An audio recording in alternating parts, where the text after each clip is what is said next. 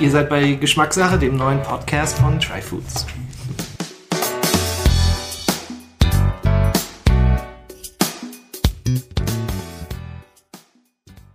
So, willkommen zum Podcast, dem ersten im neuen Jahrzehnt. Und wir haben aktuell den Monat Januar. Und der Monat Januar ist bei vielen genau ein alkoholfreier Monat. Und passend zu diesem Thema möchte ich heute mit Nicole Klaus sprechen. Nicole Klaus ist Gastronomieberaterin, Autorin und vor allem Expertin für nicht-alkoholische Getränke und nicht-alkoholische Getränke mit Geschmack, mit Stil, die mehr können als einfach die normalen Softdrinks und Apfelschorle. Ähm, Nicole und ich kennen uns auch schon seit einigen Jahren. Ähm, unsere Wege haben sich schon auf den unterschiedlichsten Veranstaltungen gekreuzt. Ähm, wir haben schon unterschiedliche Tastings zusammen gemacht, mal mit Tee, mal mit Sojasauce. Ähm, deswegen freue ich mich heute mal ein bisschen mehr Zeit mit dir zu verbringen, um über dein, denke ich mal, Leidenschaftsthema zu sprechen. Nicole hat auch ein Buch geschrieben, die neue Trinkkultur. Und das wäre eigentlich gleich meine erste Frage, Nicole. Was, was heißt das für dich, neue Trinkkultur? Tatsächlich, der Trinkkultur ist ja was ganz, was äh, uns ständig umgibt. Wie wir seit Jahrhunderten trinken wir in Europa Wein und Bier. Das heißt, Trinkkultur ist was, was das gehobene Trinken. Also Trinkkultur ist nicht das Laufen am Abend mit einem billigen Schnaps, sondern Trinkkultur ist ein, ich mache es mir schön, ich sitze an einem guten Ort. Ähm, und bis jetzt ist, ich mache es mir schön an einem guten Ort immer mit Alkohol verbunden. Also selten sagt man ja, ich mache es mir schön und trinke mal Apfelsaft. Vielleicht kommt das irgendwann, im Moment ist das noch nicht so. Ähm, das heißt, meine Idee war also auch mit dem Titel vom Buch, wie schaffe ich es für Leute, die mal nicht trinken können. Wir reden gar nicht über die, die nie trinken dürfen oder die mal zu viel getrunken haben und jetzt nicht mehr trinken, sondern wir reden über, also die auch natürlich, aber wir reden über Menschen, die sagen, heute ist mir mal nach einem netten Abend, nicht mit dem Wasser und ich möchte was Gutes im Glas haben. Und ich habe das Gefühl, dass Leute, die nicht trinken, ähm, immer so ein bisschen stiefkindartig behandelt werden. Also ich habe irgendwie mein Buch geschrieben, man fühlt sich so ein bisschen so wie so auf so einer Familienfeier, wo man dann das Wasser Senfglas kriegt mit, dem Wasser oder mit einer Fanta oder so. Und ganz häufig ist es immer noch so auf Empfängen, dass beim, beim Aperitif gibt es den Champagner und es gibt das Wasserglas. Mhm. Wenn es ganz gut läuft, schwimmt dann Granatapfelkern drin rum oder ein, ein Minzblatt. Genau. Ja, ein Minzblatt, genau. Aber es ist immer noch so ein, so ein Ikea-Wasserglas zu einem Weinglas und es hat einfach so ein, so was wenn man jetzt mal so empfindlich sein möchte, was fast ein bisschen despektierliches, äh, hier ist der Alkohol und da ist er nicht drin. Und für mich war dieses die neue Trinkkultur zu sagen, mit und ohne ist, ist beides möglich. Und ich bin ja auch nicht die, die sagt, der Wein ist böse oder das Bier oder der Alkohol. Trinkt alle, was ihr wollt, aber wenn ich nicht trinken möchte, möchte ich nicht mit so einem Kinderkram abgespeist werden und die, die Kinderkarte kriegen. Weil wenn man sich Softdrinkkarten anguckt in Restaurants, ist es wirklich, inzwischen es wird, also als wir klein waren, hatten wir Kirschsaft, Fanta, Cola, Wasser. Mhm. Und für mich heißt neue Trinkkultur, ein bisschen überlegen, wer sitzt da, wer kriegt das, ähm, passt es zu der Speise. Meine, mein Thema ist ja nicht nur Alkoholfreie sondern tatsächlich passt es zum Essen. Also es geht einfach darum, ich gehe gut essen, ich gebe irgendwas Dreistelliges für ein gutes Essen aus und ich möchte echt nicht gefragt werden, Wasser mit oder ohne. Ja. Ich, so, ja. Also eine Gleichberechtigung, eine stärkere Gleichberechtigung zu sagen, okay, dass, dass da einfach viel Potenzial noch ist, ähm, bei Getränken, die keinen Alkohol haben. Ähm, und wir wollen jetzt im Laufe des Podcasts, werden wir natürlich auch ein bisschen genauer darüber sprechen, was da möglich ist mit nicht alkoholischen Getränken, ähm, was für eine Tipps du zum Beispiel hast, wie man Speisen gut mit nicht alkoholischen Getränken äh, verbinden kann. Da schreibst du ja auch sehr ausführlich in deinem Buch darüber. Ähm, aber am Anfang interessiert mich auch nochmal, genau das, was du, was du ja auch gerade sagtest, dieses Senfglas oder, oder stiefmütterlich behandelt zu werden, ähm, wenn man wenn man auf Alkohol verzichtet. Und ich glaube, dass dieses gerade dieses Stichwort Verzicht ist immer so stark ja. dabei. Also auch jetzt ja im Januar Leute sagen, ähm, oh, ich habe zu viel getrunken über die Feiertage, ähm, ich muss jetzt mal verzichten. Und das ist ähm, dieses Müssen und Verzichten, das hat gleich eine negative Konnotation. Ich glaube, dass es dem gegenüber steht das Ausgelassensein mit Alkohol, mit Champagner. Und ich glaube, das ist also auch tatsächlich für mich, ähm, auch im, im, im Vorlauf jetzt auf diesen und Vorbereitung auf diesen Podcast, Podcast habe ich mir auch Gedanken gemacht und ähm, ich trinke sehr gerne Wein und, und alkoholische Getränke und für mich ist es tatsächlich auch, ich denke dann immer, okay, ich muss auch verzichten. Ähm, Warum? Das ist, ja, das ist tatsächlich so psychologisch, glaube ich, tatsächlich drin, weil, und das ist, glaube ich, für mich bedeutet, also es sind zwei Sachen. Einmal tatsächlich, ich mag auch nicht gerne in Restaurants unbedingt gehen, die nur vegan sind oder nur vegetarisch sind oder nur vielleicht ähm, oder sehr stark auf Health, also gesundheitsbasierte, funktionale Sachen sind, weil ich immer das Gefühl habe, dann, ich werde in eine Richtung gedrängt und habe nicht das, die Möglichkeit frei zu entscheiden. Mhm. Ich sage mal lieber, dann gehe ich in ein Restaurant, wo alles, wo alles und ich, ich kann, der trotzdem was Gutes ist. Alles heißt ja auch schlecht, aber ich sag mal, wo ich die Auswahl selber habe und ich kann dann bewusst für mich, ähm, ich entscheide mich für das, für etwas und nicht gegen vor Ort etwas vor Ort. Ja, genau. genau. Und ich, aber es ist tatsächlich Psychologe, also es ist das eine, dieses generelle. Und das zweite ist, glaube ich, eben schon, dass es bei mir auch sehr stark, mh, hm, dass ich einmal auch denke, äh, Geschmack und Alkohol gehören sehr stark zusammen. Also Geschmacksträger, ja, Alkohol als Geschmacksträger ähm, wo ich, wenn ich einen guten Wein trinke oder vielleicht auch eine gute Spirituose, dass ich da eine geschmackliche Komplexität habe. Und in meiner Wahrnehmung, die auch tatsächlich auch noch sehr begrenzt ist, was, was hochwertige, ähm, aromatische, nicht alkoholische Getränke angeht, natürlich habe ich schon einiges probiert, trotzdem bin ich noch nicht so, dass ich das aktuell sehe für mich, dass die da mithalten können. Aber das wäre zum Beispiel sehr spannend, mal von dir zu wissen, deine Wahrnehmung, ähm, ja, glaubst du, dass, das, ja, dass, dass, dass man nicht alkoholische Getränke haben kann, die ähnlich komplex aromatisch sind wie? Kann man, aber ich finde, was der nicht der richtige Weg ist, Wein Alkohol zu entziehen. Ja, du hast deinen Vergleich von einem Wein, du bist ein Rotweintrinker und das, was ich, es gibt irre viele alkoholfreie Weine. Wirklich. Vieles werden immer mehr. Es gibt inzwischen, also das Problem ist, der Wein wird entalkoholisiert auf dem einen oder anderen Weg, aber meistens wird er durch äh, unter Vakuum leicht erhitzt, damit der Alkohol rausgeht es wird was mit ihm gemacht. Ja, durch die Hitzung verliert er. Ja, und der, der, der, der Aromaträger Alkohol ist raus, der, der, das Komplexe, und er wird erhitzt. Ähm, kein Wein ist froh, wenn man ihn mal außer Glühwein äh, erhitzt.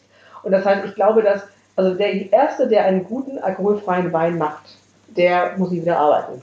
Gibt es aber noch nicht. Das ist immer, das Problem ist, du vergleichst es eben mit, mit dem richtigen Wein. Und diese neuen alkoholfreien Getränke, die so langsam auf den Markt kommen, die haben häufig, bis auf die alkoholfreien Gins, die es ja auch gibt, gar nicht den Anspruch, etwas zu imitieren, nur ja. ohne, sondern die sagen, wir machen was ganz Eigenständiges, weil die brauchen den Vergleich nicht. Ja. Das heißt, wenn man so einen ähm, alkoholfreien Spirit nimmt, der hat irgendwie diverse Komponenten, aber der ist eben nicht die alkoholfreie Version von. Okay, ja. das finde ich genau richtig, den Ansatz. Und du hast noch ein paar Sachen mitgebracht, die wir später mal probieren werden. Ich bin wirklich tatsächlich sehr gespannt ja, darauf. Ja. Weil es ist tatsächlich dieses Thema der Kopie, ähm, wo ich auch, glaube ich, oft ein Problem mit habe. Tatsächlich auch sehr oft bei, in der Vergangenheit gerade auch, und auch da hat sich viel geändert beim Thema veganen Speisen. Also wo auch eine Kopie vielleicht von Fleisch ja. versucht wird, wo ja. man sagt, das ist halt nicht so gut. Oder es werden andere Sachen äh, hergestellt, wo viele Zusatzstoffe drin sind. Mm, und ich mag halt einfach auch nicht dann die Entschuldigung, sondern es ist, schmeckt vielleicht nicht so gut, aber es ist ja, ja. vegan. Aber ja. es ist ja ein Wein ohne Alkohol. Genau. Und ich glaube, das ist so zum Beispiel, wo ich selber, glaube ich, ein Problem mit habe. Also das Grundproblem bei diesem alkoholfreien Wein, es schimpfen schon die ganzen Winzer, aber diese alkoholfreien Weine sind in der Regel nicht die Top-Weine, nicht mhm. die Top-Reben, die genommen werden, sondern es ist eine Cuvée aus europaweiten Weißweinen, man weiß nicht von welchen Weingütern sie kommen, minderwertiger Qualität, die dann fröhlich für günstiges Geld und 3,99 verkauft werden. Kann man sich überlegen, wie gut ist die Qualität, wenn für 3,99 eine Flasche Etikett so. Ähm, das heißt, einige Winzer kommen jetzt langsam auf den Dreh. Also es gibt zwei Entwicklungen. Einerseits verkaufen sie ihren, ihren Saft, ihren Traubensaft, ihren guten Traubensaft, weil guter Traubensaft ist auch eine Qualität. Ähm, und sie verkaufen ihren Verjus, auch was Gutes. Also ein guter, ein unreifer Traubensaft ist ja im Prinzip früh gefüllte Trauben abgepresst, statt Essig. Und ähm, sie machen aus, sie geben von ihrem guten Wein was und entalkoholisieren. Das ist ein himmelweiter Unterschied als bei einem schlechten Wein. Logisch, wenn das Basisprodukt gut ja. ist, ist äh, das Endprodukt zumindest besser als bei einem schlechten Basisprodukt. Hm. Die Bierbrauer haben das schon viel länger geschafft, die haben das aber über diese Gesundheits- ähm, den Gesundheitsweg geschafft, weil man kriegt nach jedem Marathon, nach jedem Marathon ah, ja. alkoholfreies Bier. Mhm. Ja. Mhm. Und das ist eine isotonischer Durst. Äh, ganz, ganz, genau. Äh, inzwischen auch die 0,0 Version. Früher war das ja immer diese, was nicht 1, irgendwas, was so ein, äh, war nicht 0,0, mhm. war immer ein bisschen Alkohol drin. Äh, inzwischen schmecken sogar, finde ich, die 0,0 Biere gut. Also gut, äh, die müssen natürlich auch vergleichen lassen. Aber ich finde, man kann, ich habe mit dem Brauer gesprochen, vom Berlo, man kann mit anderen Hefen, mit, mit anderen, man kann spielen mit der, mit der Brautechnik. Äh, man hat irgendwie zuckerresistente Hefen oder sowas, dann geht es gar nicht. Also man kann dann die, die, die, die, das Brauen abbrechen an einem bestimmten Punkt, bevor der Alkohol entsteht. Man muss es nicht rausziehen weil so das erste war Klaus Thaler, ne? Ähm, das wird, wurde halt erhitzt. damals zumindest. Und zum Beispiel, es gibt äh, die, die Inselbrauerei ähm, äh, Frügen, die mhm. haben, als sie ganz rauskamen, äh, alle Preise der Welt gewonnen, alkoholfrei machen wir nicht. Was gibt es seit Sommer? Drei alkoholfreie Biere und wirklich gute. Ja? Ähm, das heißt, für mich ist so die Bestätigung, ähm, also hätte ich dieses Buch vor 20 Jahren geschrieben, hätte es niemand gekauft, hätte niemand gelesen und es hätte auch gar nicht einen Bedarf gegeben, glaube ich. Und so wie du sagst, jetzt, also wir sind hier in Berlin, da ist sowieso irgendwas ohne relativ etabliert. Also wenn du sagst, du machst gerade zuckerfrei, da stimmt jetzt kaum noch jemand. So richtig. Ja, und du isst kein Fleisch. Was kommt als nächstes? Ja, völlig egal. In anderen Städten ist es anders, ja. Und auf, äh, es ist auch ein Großstadtthema, das hier, was ich habe. Ja. Relativ sicher. Ja. Meine Lichtträger gibt es überall, aber dieses so, äh, diese Spirits, die kommen eben aus London und nicht aus. Hm. Ja. Ich, ich, was sehr interessant ist, du sagst es vorhin mit dem Thema Wein, dass das die Winzer nehmen nicht die guten Weine und äh, dealkoholisieren die. Ähm, weil, aber ich meine, die Frage ist ja da wiederum, gibt es Leute, die bereit sind, für nicht-alkoholischen Wein eben 20 Euro dann zu bezahlen oder 30 Euro. Weil ich glaube, es ist interessant beim Bier wiederum, warum funktioniert es beim Bier? Ja, Weil du eine Flasche ja. hast für 1 Euro oder 1,50, ne, wo die Leute sagen, das ist jetzt, also ich trinke, oder viele Leute trinken Bier ja auch eher zum Durst löschen. Mhm. Ähm, also gerade vielleicht die Biere, die um die 1 Euro sind, wo es weniger vielleicht auch um wirkliches bewusste Genussthema geht. Ähm, und da funktioniert, glaube ich, ein alkoholfreies Bier sehr gut. Ähm, aber die Frage ist halt eben genau, wenn wir jetzt in diesen höheren, teureren Genussbereich kommen, wie bei Wein, wie bei Spirituosen, wo halt natürlich beim Alkohol die Leute bereit sind, ja, ja. 50, 100 nach oben offene Skala. Ähm, und das wäre ja spannend zu, zu, Siehst du da eine Entwicklung oder dass da. Ja, wenn die Qualität stimmt. Also mhm. solange die alkoholfreien Weine auf dem Level sind, auf dem sie sind, kriegst du keinen oder kaum einen Weintrinker dazu, umzusteigen, aus Vernunftsgründen, weil es gibt keinen anderen Grund, eigentlich, nicht zu trinken, so richtig. Also wenn man Gesundheit ist, ich bin schwanger, dann ist, es, dann ist alles klar. Mhm. Ich muss nachher morgen noch arbeiten, auch einigermaßen klar. Ich muss ein Auto fahren, auch klar. Ich bin Moslem, auch klar. Aber dieses, ich möchte es mal nicht so trinken, äh, aus Vernunftsgründen fällt eh schon schwer genug. So, ja, wenn du sagst, ne, ich habe um Weihnachten auch nicht getrunken, jetzt muss ich mal nicht, dann muss das, finde ich, was im Glas ist, das darf dann echt keine Apfelschorle sein. Ja, so kriege ich dich nicht zum Nicht-Trinken. Ähm, das heißt, es müsste sich mal jemand hinsetzen und wirklich eine gute, gute Alternative entwickeln. Und ich finde dieses, ich mache einen Wein ohne, ist wieder dieses, ein etabliertes Produkt in, umzuwandeln in etwas anderes und es fehlt was. Und ich weiß nicht, ob es möglich sein kann, einen Wein so zu produzieren ohne Alkohol, dass der keine dramatischen geschmacklichen ähm, Einbußen hat.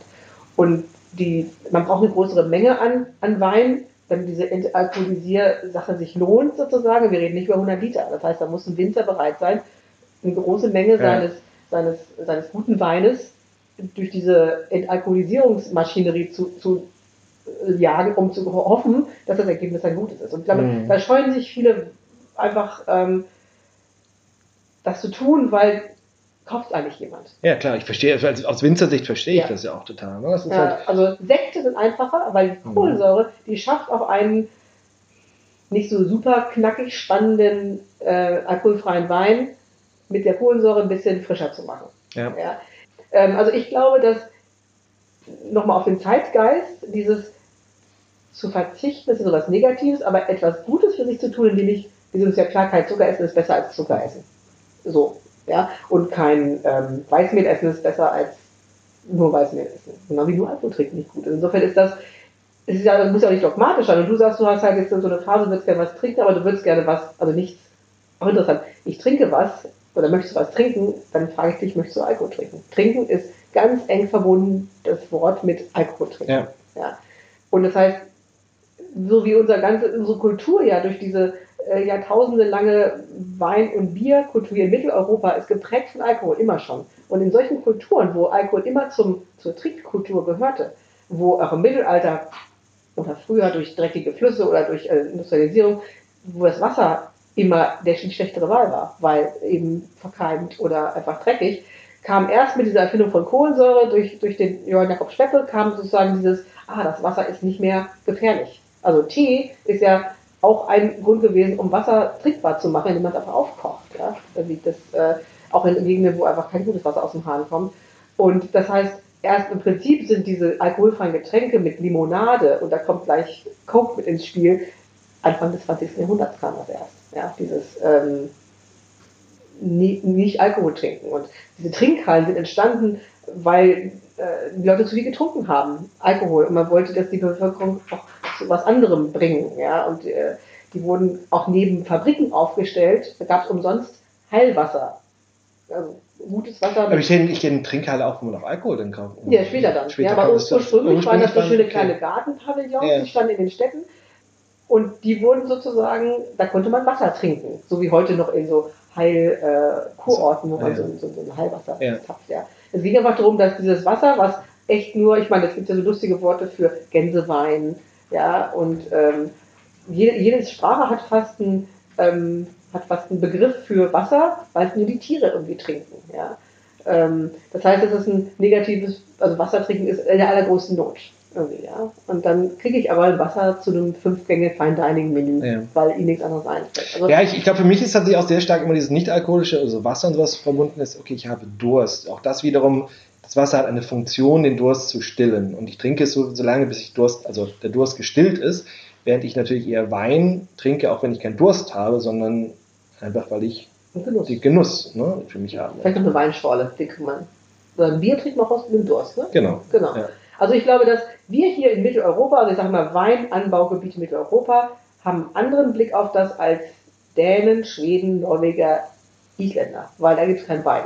Vielleicht irgendwas halt schon eine Klimaentwicklung, aber ähm, wenn das, der Alkohol nicht so in der DNA ist, in der Trink-DNA, dann kann man auch den Blick, der ist dann ganz schnell offen, was ich Dänemark, Noma, ähm, Geranium, aber zu sagen, es muss nicht Alkohol sein. Wir, wir finden, eine Speise kann auch begleitet werden ohne, weil es einfach nicht so ja, ja. Das heißt, viele Trends kommen dann eben aus, aus den skandinavischen genau. Ländern. Was, ja. was sind denn aus deiner Sicht interessante nicht-alkoholische Getränke, die geschmacklich aromatisch viel können? Also, du sagst, wo du sagst, das findest du, die sind für dich spannend. Also, ich unterscheide so ein bisschen ja auch mein Buch unter, also mein Buch hat ja das Pairing-Thema, aber es gibt ja spannende Getränke auch, die man nicht zur Speise trinkt. Ja, also, ich finde, es gibt viele Getränke, die verkannt sind. Also Tee zum Beispiel ist so ein, so ein, so ein Thema, der ganz, ein ganz äh, breit einsetzbares Getränk. Also Tee kannst du kalt zubereiten, du kannst ihn heiß zubereiten, du kannst ihn über Eis, Eis zubereiten, du kannst ihn lange ziehen lassen, du kannst ihn kurz ziehen lassen, du kannst einen fermentierten Tee nehmen, du kannst einen, nur einen gedämpften Tee nehmen, du hast eine unfassbare, haben wir bei unserem Tea-Tasting irgendwie, eine unfassbare Breite an, was dieses einzelne Ding aus dieser Teepflanze was man da rausziehen kann. Das heißt, Tee ist auch für mich ganz häufig eine Basis für ein Getränk. Ich gebe Tee zu einem Saft dazu, zum Beispiel. Ja, Tee kommt in Kombucha. Ja, ist ja, Kombucha ist ja ein mhm. Tee, ein aufgebrühter Tee, meistens relativ stark mit, mit, einem, mit irgendeinem Zucker. Und dann kommt dieser Kombucha-Pilz dazu. Und der, der fermentiert den, ähm, den Zucker zu Alkohol. Ja, Kombucha hat immer ein bisschen Alkohol, man kann natürlich auch noch wieder aufkochen, also entalkoholisieren. Ähm, das ist ja nicht so spannend, ja, Klassiker. Aber entsteht nicht also Milchsäure? Oder eine, eine über den Kombucha? Eine Säure? Ja, es steht eine Säure, genau. Das ist eine, Miso, eine Säure, genau. Das heißt, der, der kriegt sehr, sehr spitze Noten. Ähm, und das macht ihn auch spannend. Das macht ihn auch für Barleute spannend. Ja? Also ein guter Kombucha, den kann man so trinken. Davon kann man keinen Liter trinken. Aber Kombucha schafft es, hat mir neulich ein Barmensch erzählt, das Komplexes in so einen Drink zu bringen, in so einen alkoholfrei, aber auch in einen mit Alkohol, der, der so eine neue Dimension schafft. Weil die brauchen ja so, mhm. so ein Bar, Barkeeper braucht für einen alkoholfreien Drink, ich möchte bitte keinen Shirley Temple mehr kriegen. Mit Grenadinsirup, mit irgendeinem Tonic plus noch einem Granatapfelsaft und also das ist immer süß, süß, süß. Und ich finde, diese neuen Cocktails, die man, also die Mocktails, die es lange gab, die bringen auch eine neue, eine neue, neue ähm, Qualität durch dieses nicht so wahnsinnig Süße immer. Ja, ja. ja. Ich glaube, das ist genau das eine. Und an, an der anderen Seite, ich meine, du hast ja erklärt, den Herstellungsprozess, dadurch kommt eine Komplexität rein. Und durch Ausgangsprodukt Tee, wo du schon sagst, der kann halt viel, da kann man sehr viel spielen mit genau. der Aromatik, welchen Tee man nimmt. Äh, dann natürlich, was für eine Frucht, Säfte oder etc., was tue ich da rein noch in den Kombucha. Ähm, die bringen Primäraromen mit. Dann die äh, Sekundäraromen, kann man wahrscheinlich auch sagen, über die Kombucha-Pilzfermentation, ja, genau. genau. die entstehen. Das heißt, man, man kriegt ein Geschmacksbild, was halt einfach sehr, sehr komplex sein kann. Genau, zum Beispiel Wasserkefir ist sowas, das ist noch so ein bisschen das kleine Stiefkind der Fermentationsgetränke. Das sind so kleine Kennst du Wasserkefir? Ich, ich, ich habe es, glaube ich, schon mal getrunken, aber erklär doch mal genau, was das sind. Das sind so kleine, wie äh, Götterspeise in ohne Farbe, also so glibberige, kleine, gummiartige Kristalle sehen die aus. Ähm, und die brauchen auch Zucker, um aus dem Zuckeralkohol zu fermentieren. Das ist auch so eine, das ist eine, ich sag mal, Hefe-WG. Also ganz viele verschiedene Hefen haben sie zu diesem kleinen ähm, zu einem Kristall zusammengetan und der fermentiert aus zuckerhaltigen Getränken ein minimal alkoholisiertes Getränk. Also auch 1, irgendwas Prozent. Je länger es fermentiert, desto trockener wird es, desto weniger Zucker ist drin. Ja? Also ein Kombucha, Kombucha braucht 10, 14 Tage ungefähr. Man kann auch länger stehen lassen, dann wird immer trockener. Ähm, dann gibt man beim Kombucha geht man ja die zweite Fermentation. Das heißt, man packt dann in der zweiten Phase, also die erste Phase ist sozusagen mit Sauerstoff, man denkt so ein Tuch drüber, dass da keine Fruchtfliegen reinkommt. Und dann fermentiert er vor sich hin und dann passt es in so eine Bügelflasche und gibst dann dazu das, was du in zum Aroma, Kräuter, Gewürze, Säfte, irgendwas. Und dann machst du die Flasche zu und dann bildet sich diese Gärkohlensäure mit diesem minimalen Alkohol und dann hast du ein, ein, eine Perlage, eine natürliche Perlage und das macht dieses Getränk doppelt spannend. Das heißt, der Wasserkäfig ist so ähnlich, der macht aus einem zuckerhaltigen Getränk ein fermentiertes Getränk und ich gebe den gerne in Säfte, die ja immer super süß sind. Das heißt, ich nehme einen guten, was ich nicht reinsortigen Saft und gebe da Wasserkäferkristalle rein für zwei, drei Tage. Der zieht so ein bisschen den Zucker raus, dann mache ich einen Deckel drauf und lasse den nochmal ein bisschen vor sich hin gären. Das ist ein, quasi ein Sparkling Riesling Saft, aber mit nur 1, irgendwas Prozent Alkohol. Das mhm. heißt, man schafft es mit einem guten Produkt, also wir reden nicht über ähm, transparenten Apfelsaft für 45 Cent, ja, das kann man nicht machen, aber mit einem guten Ausgangsprodukt, mit dem Wasserkefir, aromatisieren, so wenn ich das zu irgendeiner Speise möchte, was ich irgendein Gewürz nehme, was in der Speise ist, dann hat man ein komplexes, gutes Getränk. Mhm. Was ist denn der Unterschied? Also ich, ich kenne, also tatsächlich aus meiner Kindheit noch, meine Eltern, meine Mutter hatte früher einen Kefir. Ähm, den Hermann. Den, für den Kuchen, oder? Oder für den Joghurt. Für den Joghurt. Für den Joghurt. Genau. Genau, wie so ein Blumenkohl. Genau, genau. Der, der kommt auch wieder. Der kommt auch das wieder. Ist ein Milch, das, das ist ein Milchkäfir. Den legt man in seinen, seine Milch und der macht einen Joghurt oder sowas. Der macht einen Käfir. Mhm. Ja, genau. Der ähm, den Milchzucker dann umwandelt. Genau, genau. Der, in den, der, den Fruchtzucker, der, der, dieser Wasserkäfir wird wahrscheinlich auf Fruchtzucker gehen, auf Fructose dann. Genau, und, und der, der macht dann so ein sämiges, trinkbares, so ein Kefirgetränk. Und ein Kefir ist immer gesünder als ein Trinkjoghurt zum Beispiel, finde ich. Also was einfach ein, deshalb auch ein spezieller Geschmack. Aber das, das kommt auch wieder. Das kommt wieder, ja. Diese ganzen, nicht mal dieses Selbstmachen. Die Leute haben irgendwie Kombucha-Pilz zu Hause und sie haben Wasserkefir-Dinger und sie machen ihren Sauerteig selber. Und der, also ich hatte damals einen Hermann, das war so eine Art, auch so ein Pilz, der hat. Äh, Wieso, ja? Ihr habt den so genannt bei euch zu Hause, oder? So. Den hat man, hat man als Hermann gekauft? Ja, das war mit dieser Basis, der wurde in den Teig gegeben. Der, ja. hat dann zum Gär, wie so eine Hefe, der hat dann den Kuchen zum Aufgeben gebracht. Okay. Ja, der wurde auch so getauft, weil der immer größer wurde. Ja. Also, wenn man mit seinem Wasserkäfig umgeht, kann ich die nächste Woche kann ich den in der Hand voll bringen, weil der sich schon wieder verdoppelt hat, mein, mhm. meine Wasserkäfigbestand. Es gibt schon so Tauschbörsen und so. Man muss halt Bock dazu haben und so ein bisschen experimentierfreudig sein. Aber auch wenn man das nicht möchte, kann man gute Kombucha kaufen. Wasserkäfig kann man irgendwie nicht kaufen, glaube ich. Ähm, aber es gibt wirklich Hersteller, die hochwertige Getränke anbieten und man muss sie nicht in die Küche stellen und seinen Wasserkäfer durchsieben. Ja. Das macht es jetzt einfacher, das meine ich. Also vor 20 Jahren wäre mhm. das nicht so leicht ja. gewesen. Das ist eine Entwicklung, dass man das kaufen kann. Die andere Entwicklung ist ja auch in der Gastronomie, ähm, denke ich. Äh, du schreibst in deinem Buch ja hier auch über einige Restaurants, die schon ambitionierte oder gute nicht-alkoholische Getränkebegleitung anbieten. Was sind da für dich so ein paar paar Beispiele für, für, für Gastronomiebetriebe, Restaurants, die das gut machen? Also das Lustige ist ja, also es gibt einige inzwischen, es gibt nicht nur in Berlin, aber da kenne ich halt auch viele, aber dass die, der Weg dahin, also Sebastian Frank vom Horvath hier in Berlin, zwei Sterne, da war seine Frau, die sagte, so ich bin schwanger, also ich kann nur 0,0 trinken, was trinke ich denn jetzt? Ja, der bietet mir was an. Und er hat angefangen, aufgrund dieser, dieser Anfrage seiner Frau, ähm, sich mit der alkoholfreien Getränkebegleitung zu beschäftigen. Genau wie die Henkel. Frau schwanger, tu was, so ungefähr. Und das ist, finde ich, eigentlich ganz schon wieder fast lustig zu sagen, dass, also von, bin jetzt mal böse, vom Mann heraus wäre das nicht gekommen, mhm. der Bedarf. Und ist, also mal für neun Monate und länger fragt eine Frau, nichts zu trinken, 0,0 ist echt hart, wenn man genussvoll essen gehen möchte. Wirklich, das ist kein Spaß. Und ich, mein Buch entstand ja aus, einem, aus einer, einer schlechten Laune, essen zu gehen und so ein Kindergetränk immer im Glas zu haben. Und das muss auch anders gehen. Also im Prinzip ist es ein, ein Wutbuch sozusagen. Ja.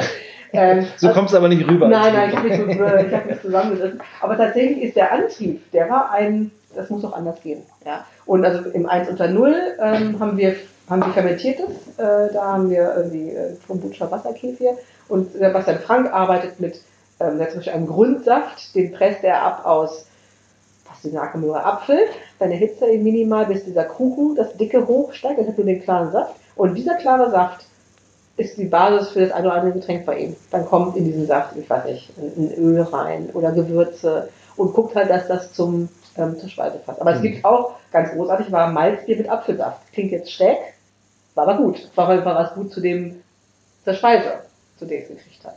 Ähm, und das Beste ist natürlich, man sitzt da und man kriegt jedes Getränk des optischen Knaller neben bei mir am Tisch, als wir Sebastian Frank saß, saßen Leute, die haben eine Weinbegleitung gehabt und hatten halt immer was Rotes und was Weißes, was Rosé und ich hatte jedes Mal was Knallpinkes, weil irgendwie Himbeere oder dann mein, meine, mein Malzbier. Und es war, ähm, für mich war das ein, ein tolles Erlebnis, also auch ein richtiges schönes Glas. Das andere, ich meine, du hast ja schon ein bisschen jetzt gesprochen, dass, also ähm, wie das im, im Harvard läuft, dass das mit unterschiedlichen Kräutern, mhm. ähm, Gewürzen äh, verbunden wird, die, die Getränke, die dann wiederum zum, zum, zu den Speisen passen. Mhm. Ähm, Kannst du uns vielleicht ein bisschen mehr darüber erzählen, was sind so interessante Pairings? Also wenn man jetzt nicht alkoholische Getränke zum Essen nimmt, gibt es so ein paar, paar, paar Tipps, die, die, du da mitteilen kannst? Oder so ein paar Beispiele, wo du sagst, das funktioniert gut, das kann man gut mal, mal nachmachen, um das mal ein bisschen besser kennenzulernen. Also die Tatsache, dass es jetzt ja ganz viele, also Saft zum Beispiel ist ja was, wie schon gesagt, sehr süß, ja, aber es gibt einfach äh, Speisen, die brauchen was Süßes. So wie man ja auch zu einigen Speisen Dessertwein trinkt. Also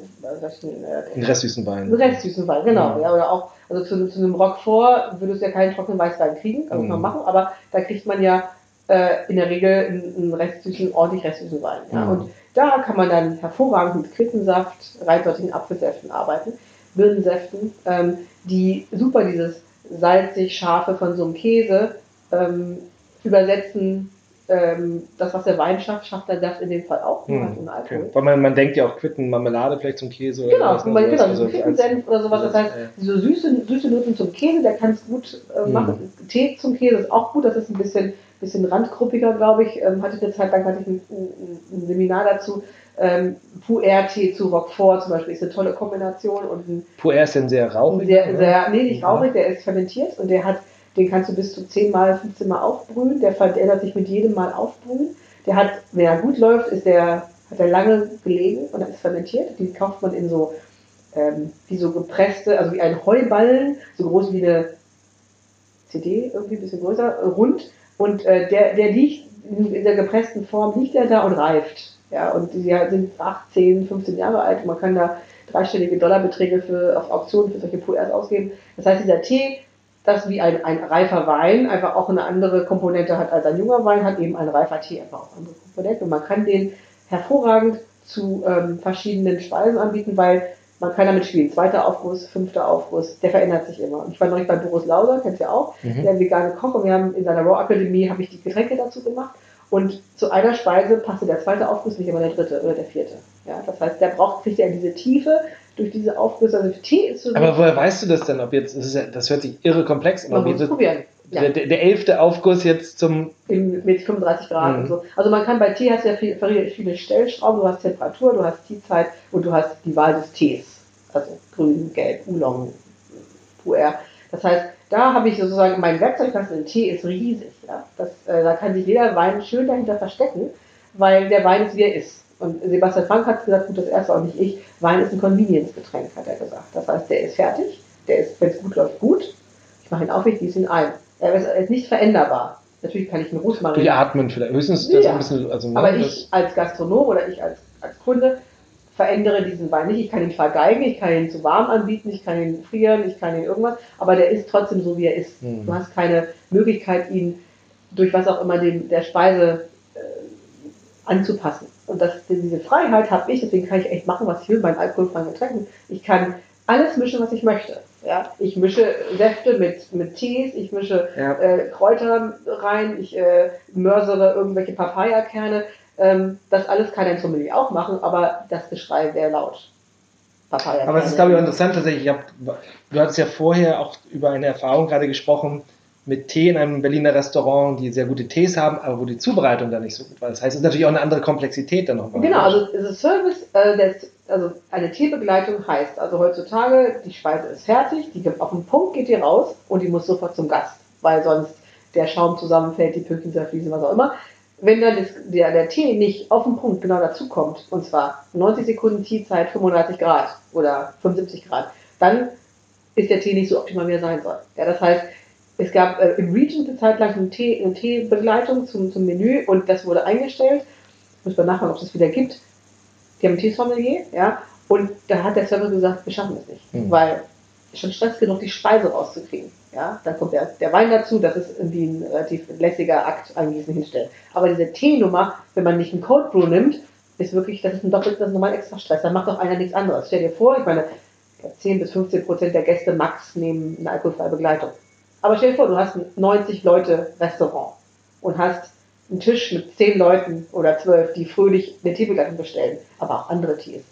Dann macht einer nichts anderes und macht diese Tees. Ja, das ist, das ist ein super Stress. Das heißt, dann brauchst du jemanden, ähm, und der muss sich natürlich auch finanzieren, ja, äh, der da steht und ähm, was macht. Das heißt, zum Beispiel Läden mit äh, einer Bar dran, die haben, sind häufig sehr viel offener als ähm, nur Restaurants, die einfach ihr, ihren Kühlschrank aufmachen, ihren Weinkühlschrank aufmachen. Äh, zum Beispiel in, in Frankfurt gibt es einen Laden, der heißt Stanley Diamond und die haben eine, eine fette Bar in der Mitte vom Restaurant, ein Fine Dining Restaurant und haben ein Restaurant dran. Das heißt, der Weg ist, ich gehe erst an die Bar, trinke was, setze mich an meinen Platz, esse was und gehe nachher nochmal an die Bar und trinke nochmal was. Und der, der Bartyp ist wahnsinnig kreativ. Der macht Kombucha und der macht Shrubs aus Dingen äh, sensationell. Das heißt, der denkt schon so. Ja, und Leute wollen auch mal wieder alkoholfreie Cocktails. Das heißt, der entwickelt zusammen mit der, mit der Restaurantleitung Getränke zu, zur Speise. Aber eben weil er dieses Barsortiment hat. Es braucht einen neuen, äh, einen neuen Blick darauf und das Problem ist eben, es lernt keiner. Also der Sommelier, der heute in einem Restaurant ausgelernt, lange Weinkellner gewesen, äh, seine Sommelier-Ausbildung abgeschlossen hat, der hat was über Saft gehört und der hat was über Wasser gehört. Der hat vielleicht auch gelernt, welches Wasser man nicht zum Wein anbieten sollte, weil das durch Mineralien äh, sich nicht gut verträgt. Aber die lernen in der Regel nicht eine alkoholfreie Begleitung, wo, weil sie es in den Schulen nicht lernen. Ja, das heißt, ja. ähm, so wie, auch keiner geboren wird und kann Wein pairen, wird auch keiner geboren und kann alkoholfrei pairen. Das heißt, dieser Blick darauf, es gibt ganz wenig Literatur zu dem Thema, also außer meinem Buch irgendwie noch zwei, max, ja, ähm, oder drei. Es gibt ein paar Blogs, es gibt einfach, es ist einfach noch eine, ist echt eine Nische. Hm. Aber es ist ja auch ein großer Bereich, ne? ich glaube, Tee an sich ist ja schon, ja. schon ne, eine Wissenschaft für sich alleine. Genau. Ne? Es gibt genau. Teesommeliers, hm. aber die Teesommeliers sind erstmal per se nicht dazu da, also ausgebildet, um äh, zur, zur Speise den richtigen Tee zu ähm, servieren, sondern ursprünglich mal einfach um ein wahnsinnig breites Wissen zum Tee zu haben. Das kommt jetzt langsam, dass viele Teesommeliers arbeiten in Restaurants und machen eben dann auch den Service dazu. Oder Sommeliers bilden sich weiter als Teesommelier, dann gibt es ja den Wassersommelier. Ja. Ähm, da kann man, da kann man drüber lächeln, aber ganz ernsthaft, wenn man mal einmal durch so eine Range von 20, 30 Wassern probiert hat, die sind wahnsinnig unterschiedlich. Man kann mit Wasser, mit dem falschen Wasser kann man es auch vergeigen.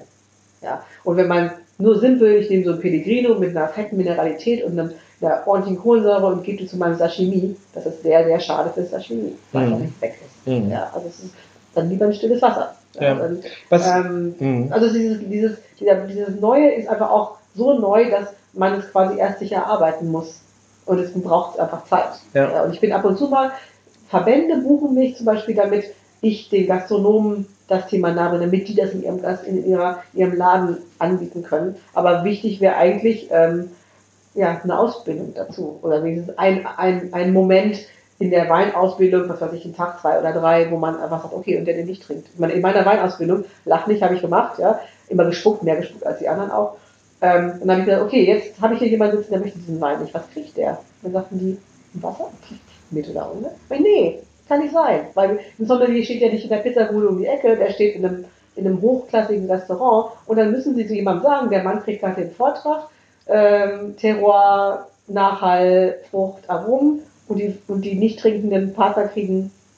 Mit oder ohne. Ganz genau. Ja.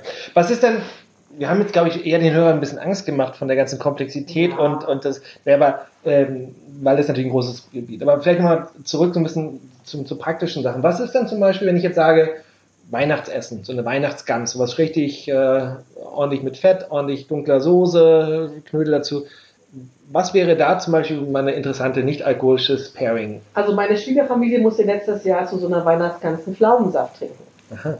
War gar nicht so schlimm, haben sie gesagt. Also ich habe mir den Pflaumensaft noch ein bisschen, ich kurz mal so, ein, so eine äh, Zimtstange kurz mal durchgerührt. Ähm, steckt auch im Glas, glaube ich, mich nicht erinnere. Das war aber nicht so ein, es gibt ja den Pflaumensaft, den ich trinke, weil die Verdauung nicht läuft, der ist ja so dick und fett und sämt so ins Glas. Der ist es nicht. Das ist ein relativ fruchtiger, ähm, relativ ähm, leichter Pflaumensaft.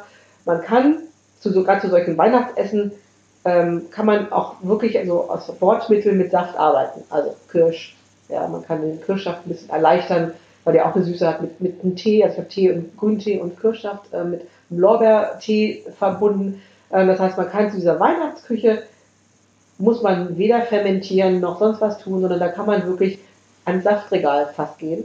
Ähm, ein aromatisches Wasser, also Wasser mit Kräutern ist da weg. Da ist die Gans und die Knödel, das, das äh, so fettig ist. Es braucht auch gerne was mit, mit ein bisschen Kohlensäure. Also wenn man dann den Pflaumensaft noch ein bisschen eine, eine Mikroschorle macht oder ich nehme meinen Wassersprudler und sprudel mir den Saft auf. Ja, dann habe ich sozusagen einen Sparkling Apfelsaft. Der hat schon mehr Leichtigkeit durch diese Kohlensäure, als wenn er, wenn er keine Kohlensäure mhm. hat. Ja, und es gibt einige Hersteller, die inzwischen äh, ihren, ihren Saft ähm, nur mit Kohlensäure versetzen. Äh, der wird richtig schön verschlossen, hat fast auch optisch schön. Ähm, ich habe neulich bei, bei Metro Philippe gibt es einen tollen Cidre und der Cidre-Hersteller hat jetzt seinen Saft genommen und hat ihn einfach äh, mit Kohlensäure versehen. Der ist, war, ist immer noch ein Saft, ganz klar. Aber ich trinke davon noch keine Flasche. Aber äh, mein Mädchen, meine Tochter hat das als ihr Weihnachtschampagner genannt und die hat das getrunken zum Weihnachtsessen. Ja, und bin dazu Silvester angestoßen. Und da muss sich keiner dahinter verstecken, weil die Flasche sieht gut aus, der Inhalt ist gut, ist ein gutes Basisprodukt. Das heißt, ähm, die Hersteller haben verstanden, so ein bisschen, weil ein französischer Cidre-Hersteller, Entschuldigung, ja, ja. dass er etwas Alkoholfreies herstellt. Ja. ja. und er hat eben gemerkt, ah, es gibt eine Nachfrage. Und das ist das, was mich auch ein bisschen bestärkt und auch, glaube ich, die Sommelierschule bestärken wird. Es gibt eine Nachfrage. Das heißt, der, der, der Mensch, der mal weniger trinken möchte, der hat es eigentlich recht leicht heutzutage. Und die Industrie, die hat es verstanden und produziert auch Dinge. Ja, also so wie, ähm, wenn ein Bedarf ist nach, nach etwas, dann probieren sie es ja aus und das hat irgendwie funktioniert. Ja, und äh, sie experimentieren mit ohne Zucker, sie experimentieren mit Stevia.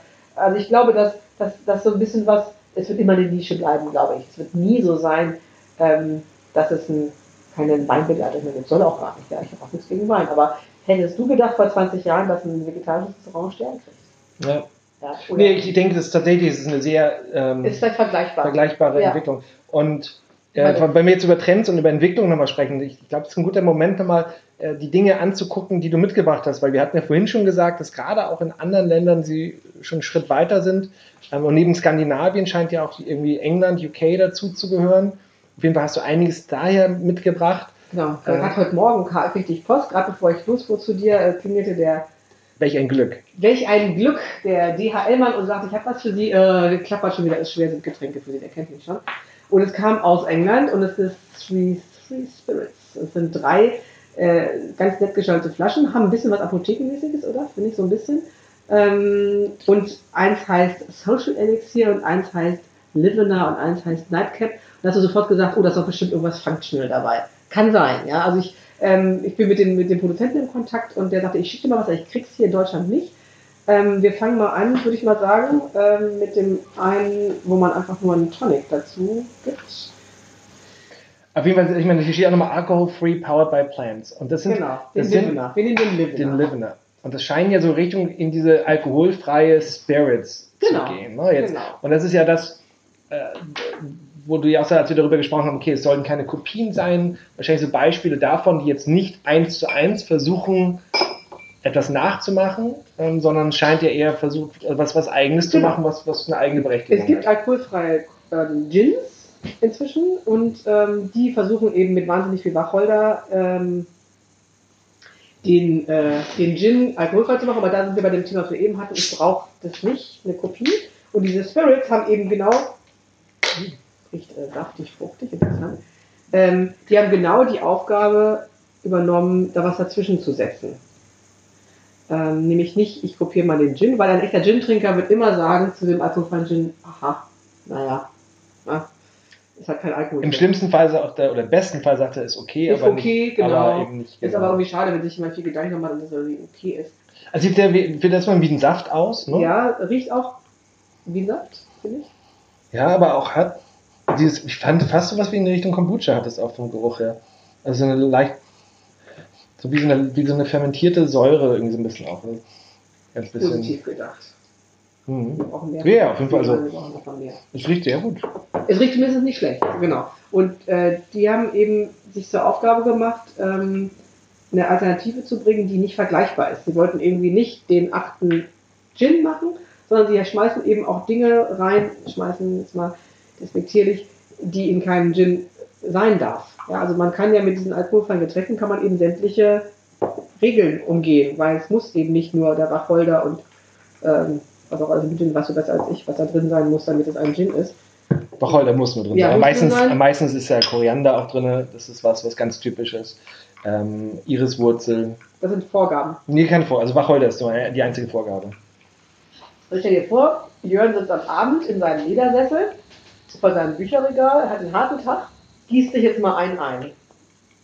Würdest du jetzt hier sagen, oh, gebe ich gleich meiner Tochter weiter? Oder du sagen, Ja, meine oh, Tochter wird nicht mögen, dafür ist es tatsächlich äh, Nicht süß genug. Nicht süß. Deshalb, ich finde es ist angenehm, der bittere, trockene Abgang gerade. Dadurch, was ja erwachsen ist. Ja, Ähm, das ist auch was.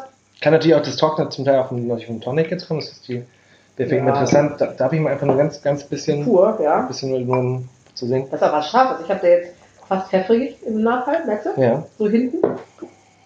Als ob da lustig. eine, eine Hier riecht es aber jetzt Chili so ganz- wurde. Jetzt habe ich aber auch irgendwie Gurke gerade.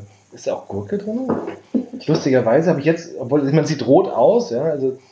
Naja, aber es ist, es ist sehr komplex und das merkt man auch schon von den, von den Zutaten. Ich überlege gerade, und das war ja, das ist für mich tatsächlich auch so eine Frage. Ich glaube, das eine ist, ist wirklich diese Getränkebegleitung. Das kann ich mir tatsächlich sehr gut vorstellen. Das andere ist wirklich diese Frage, dieses abends nochmal hinzusetzen, ähm, egal ob man nun einen Ledersessel hat oder nicht, aber dieses zu Hause auf die Couch setzen, etwas genießen zu wollen, ähm, das alleine steht. Und ich trinke das jetzt und ich finde es nicht schlecht, aber das wäre trotzdem noch nicht das, wo ich wirklich so sage, okay, da, mh, da nippe ich jetzt so Aber wenn du sagst, du willst heute mal nichts trinken, dann ist es besser als eine Apfelschorle. auf jeden Fall. Oder ein Malzbier. Auf jeden Fall. Wir trinken noch einen. Einen nehmen wir noch, Genau, oder? Ein, ein, ein, ja. Du musst ja nicht mehr fahren. Nee, genau. Ach, diese blöden Witze. Ja, so. oder? Ist, Hast du, nicht, hast du nicht irgendwie auch geschrieben hier in deinem Buch, auch so ein blöder Witz, dass der Getränkesommelier frei oder der, Der Saftsommelier. Saftsommelier hat heute Oh ja, aber das ist genau wieder das, was man wahrscheinlich. das war schon wahnsinnig witzig. Also war zu einer Zeit, wo es noch keine Saftsommeliers gab. Inzwischen sagt man das leider nicht mehr. Das sieht übrigens aus wie Hustensaft. Das ist jetzt Social Elixir. Ich dachte jetzt der, Nightcap, das wäre dann hier der Hustensaft. Das sieht als sehr. Also lass uns doch mal ein oder wir schenken mal beide kurz ein. Ja. Okay, machen wir das so. Ich nehme mal den Nightcap zuerst. Der ist relativ süß. Ist halt, hat was Malziges, Vanilliges, dazu was Fruchtiges. Lakritze ist drin. Ah ja, das. Vanille Mh, ah ja, ist drin. Lakritze. Ja. Mhm. Das finde ich echt interessant. Also mir ist ein Ticken zu süß, aber ansonsten. Und es hat fast dann auch so durch diese. Erinnert mich fast auch so ein bisschen an so einen Kaffee Latte oder sowas. Also es hat sowas, hat fast auch so Kaffeenoten. Jetzt wird es scharf. Wieder. Aber finde ich so doll wieder. Also der Nee, erste ist aber auch oder? Mhm. Vielleicht so ein bisschen was Und Laktisch. Ja, kann sein. Ja. Ja. Ich glaube, den finde ich am langweiligsten. Den Social Elixir. mhm. hat aber auch was. Aber Aber haben, Alle. alle haben hinten raus. Der hat auch hinten raus die Schärfe. Ich glaube, es ist überall Ist. Ginseng, Ingwer. genau, es soll halt so ein bisschen Ja. was Spannendes im. Aber auf jeden Fall, das sind schon das sind spannende Sachen. Und ich glaube, sowas, was man eben hier in Deutschland noch nicht bekommt, ähm, tatsächlich, ja, sehr Auch erwachsene Spirits. Tatsächlich, genau, sind das auch welche- Optisch ist es auch sehr, es hat auch so ein bisschen diesen Retro 80er Jahre Look, auch gerade diese, diese Kartonverpackung. Du hast auch noch ein Martini und dann kannst du mir. Ne? Jetzt, wir, wir gehen äh, vom, vom Nightcap Wir gehen zum vom Aperitif. Nightcap zu so einer Art, genau, Aperitif. Ist auch aus England? Acorn, genau, das ist äh, eine Tochterfirma von Zieglip und Zieglip ist tatsächlich der erste, der erste Spirit-Hersteller und seitdem Zieglip vor 2016 launchte, gibt es 78 neue Spirits. Ja, viele kommen aus England, es scheint auf der Insel eine, ein Thema zu sein. Mm. Und ich glaube, dass diese Tatsache, gleich hm, sehr was Grünes. Genau, was Grünes. Da gibt es auch so- drei davon. so- Es gibt so- einen, wo man so Negroni drauf macht, mit Kaffee und so. Es gibt den, es gibt einen wahnsinnig bitteren. Ich Das finde, find bitter ist sozusagen bei ganz vielen von diesen, von diesen bitter und scharf ist das, was, glaube ich, das Aroma bringen soll. Was, also viele von diesen Drinks haben Bitternoten drin und ähm, Ginger, äh, äh, nicht Ginger, sondern, ja, hast du was gerade gesagt? Ähm, Ginseng oder Ginseng, Ingwer? genau. Ginseng ist ganz häufig drin. Also ich, ich den, den trinke ich tatsächlich selber gerne, den Acorn Dry, den gibt es ab Sommer, glaube ich, hier, äh, wenn ich das richtig Im Moment gibt es die alle nur dort und sie verschicken auch alle nicht. Also Aber weißt ja, weißt du bei diesen Spirits wie, also weil diese Extraktion normalerweise bei, bei Gin etc. läuft ja über den Alkohol, also dass man im Alkohol die ziemlich leicht extrahieren kann aus dieser die Aromat, die, die verraten es einem nicht. Verraten es nicht. Nee, es gibt so, es gibt äh, die, die Zutaten verraten sie ähm, aber dann hört es irgendwann mit der Technik irgendwann, wo dann das passiert, was uns alle interessiert, das verraten sie ja nicht. Also ähm, ich weiß nicht, ob sie es entalkoholisieren, aber letztlich ist es egal, weil ja. das, was es hier im Glas ist, ist sowieso nicht das, was es, was es in Alkohol gibt, sozusagen. Es gibt einen italienischen Hersteller, ähm, der hat mir drei äh, Flaschen geschickt mit Alkoholika und das gleiche in der gleichen Flasche ohne. Das heißt, er hat einen Drink, einen, einen, einen Cocktail in der Flasche, einen fixen Cocktail, wo man noch Eis dazu machen musste, mit Alkohol und das gleiche Ding, die gleiche Flasche entalkoholisiert. Der Ansatz ist auch interessant. Das Ergebnis war mäßig, es war mhm. auch wahnsinnig süß, aber die Idee zu sagen, ihr sitzt alle am Tisch, zwei die trinken, zwei die nicht trinken und alle haben was Vernünftiges, gut aussehendes im Glas. Das finde ich sehr zu begrüßen. Einfach Leute, so wie du auch mal sagst, es ist irgendwie Januar und Mach hat gestern Abend getrunken, ich bin heute Abend zum Essen eingeladen, würdest du ja im Zweifel, oder? Genau das, also aber auch das, ich finde, der kann tatsächlich, also äh, finde ich, dieser, dieser Acorn, der steht für sich super alleine. Und da ist es genau nicht das Sachen. Nochmal, also ich glaube, mich kriegt man am meisten damit, wenn man sagt, es geht nicht um, den, um das Verzichten, das bewusste Verzichten und keinen Alkohol, sondern sagen, das schmeckt einfach sehr, sehr gut. Also bei dem, bei den Acorn habe ich ganz, habe ich blind verkostet mit zwei Freunden. Drei Martini und den hier. Mit einer jetzt der Martini? Yay! Super gemacht. Die Entwicklung ist eine gute. Man kann bestimmt, das ist ja so als so, so, so junge, neue äh, Entwicklung. Es wird sich auch wieder, es werden wir weniger werden, sie werden nicht alle überleben. Es werden auch nicht alle Gin-Sorten überleben, finde ich auch gut. Wir haben auch nicht 78 Gins äh, pro Stadt. Pro Stadt. Also, ähm, Sie die Tonics gibt es ja übrigens auch, ja. Ich habe jetzt zu Hause eine Sammlung von 15 Tonics, weil irgendwie jeder Gin-Hersteller mir empfiehlt, welchen äh, er nehmen soll, wie ich nehmen soll. Also ich glaube, dass diese, die, die der Tatsache, dass gut, es ist jetzt Januar und es ist natürlich irgendwie ein Thema, aber es ist ja nicht nur ein Januar-Thema, sondern ähm, ich weiß nicht, nach dem Sport möchte man nicht immer sich zusaufen, dann muss ich halt nicht dann das, äh, das Bier nehmen, sondern dann kann ich halt mich hier gepflegt mit einem Dry aufs Sofa setzen und sagen, okay, knallt jetzt nicht, ja. Ja, und, und schmeckt. Also, schmeckt aber. Und das ist, ich finde, schmecken ist der Genuss und das, das worum es irgendwie geht. Ja. Ähm, ja. Und der, der steht auch für sich. Genau, also ich denke, das ist ein gutes Schlusswort. Ich glaube, wir könnten noch viel, viel länger reden. Aber ja, ich denke, genau. Also ich nehme noch den letzten Schluck hier aus dem Acorn und ähm, genieße den. Da freut man sich schon wieder auf den Frühling bei dem. Also vielen Dank, Nicole, dass du da warst okay. und für deine Zeit und für deine leckeren mitgebrachten, nicht alkoholischen Aperitive und Spirits. Ja, sehr gerne.